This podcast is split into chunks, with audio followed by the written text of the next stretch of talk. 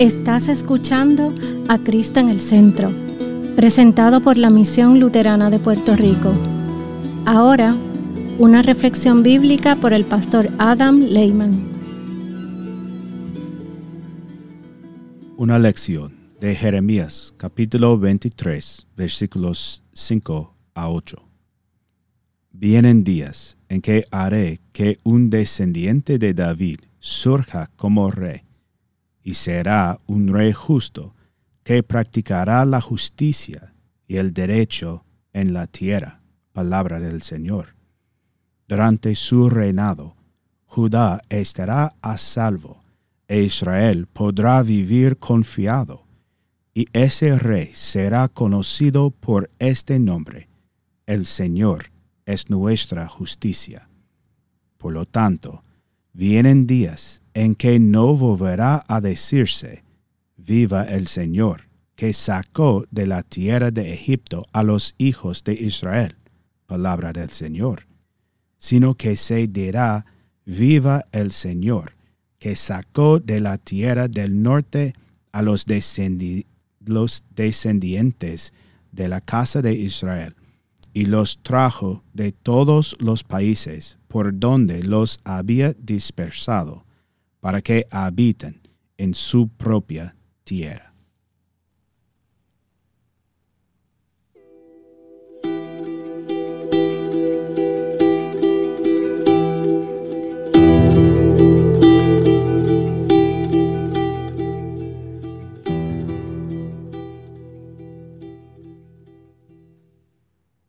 En el nombre de Jesús.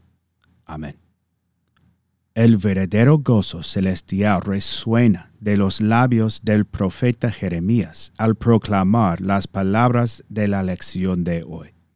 Él sabe que está siendo usado para proclamar las buenas nuevas del Señor, para proclamar la libertad, la verdadera libertad a los cautivos y consuelo a todos los que lloran.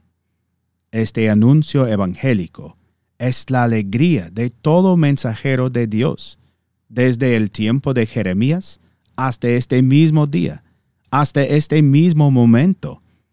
A medida que nos acercamos más y más a la celebración del nacimiento de nuestro Señor, podemos sentir en nuestra lección, que es la lección del Antiguo Testamento para la primera semana de Adviento, podemos sentir el gozo de la promesa de Dios, el gozo que vino a la gente en la época de Jeremías, que sabía que el Señor guardará su palabra y cumplirá su promesa, y el gozo que nos llega aquí y ahora a la gente de nuestra época, que sabe que el Señor ciertamente ha guardado su palabra y ha cumplido su promesa. En Génesis 3:15, el Señor prometió a la humanidad que enviaría un Salvador. Él prometió que enviaría un Mesías, que tomaría sobre sí nuestra carne humana, para que pudiera morir en nuestro lugar, como nuestro sacrificio sobre una cruz. Esto es lo que leemos el domingo pasado mientras leemos el relato de la entrada triunfal. Siempre había sido la promesa del Señor que el Salvador vendría, que por la muerte vencería a la muerte, y por su resurrección Él abriría la puerta a la vida eterna para ti y para mí y para todos los que creyeron. Este siempre ha sido el plan eterno de salvación de Dios al cumplir su promesa de entregarnos la salvación. Él ha abierto el camino para tener una vez más paz con su amada creación. Él lo ha hecho para que podamos, una vez más, estar en comunión con Él. Él nos ha hecho su santa novia, o, como dice Jeremías, Él será un rey justo que practicará la justicia y el derecho en la tierra. Y ese rey será conocido por este nombre. El Señor es nuestra justicia. El Señor ciertamente se ha convertido en nuestra justicia. El Rey del universo ha venido a darnos paz, paz verdadera y eterna. Él vino a ser tu Salvador, tal como se profetizó que lo haría. Él vino y se hizo bajo para poder levantarte. Él vino envuelto en pañales para que pudiera ser adornado con joyas. Él vino a morir para que pudieras vivir. Quizás no lo parezca a primera vista, pero esto es verdadera alegría. Esta es la verdadera paz. Este es el amor de Dios para ti. Esta es su misericordia eterna para ti.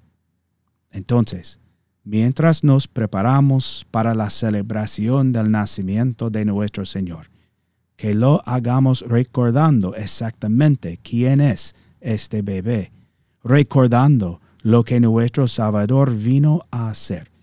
Mantengamos nuestro enfoque en aquel que se ha convertido en nuestra justicia. En el nombre de Jesús. Amén.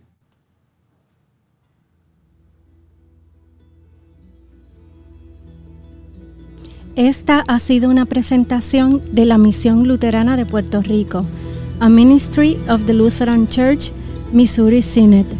Para conocer más, visítanos en www.cristoenelcentro.com.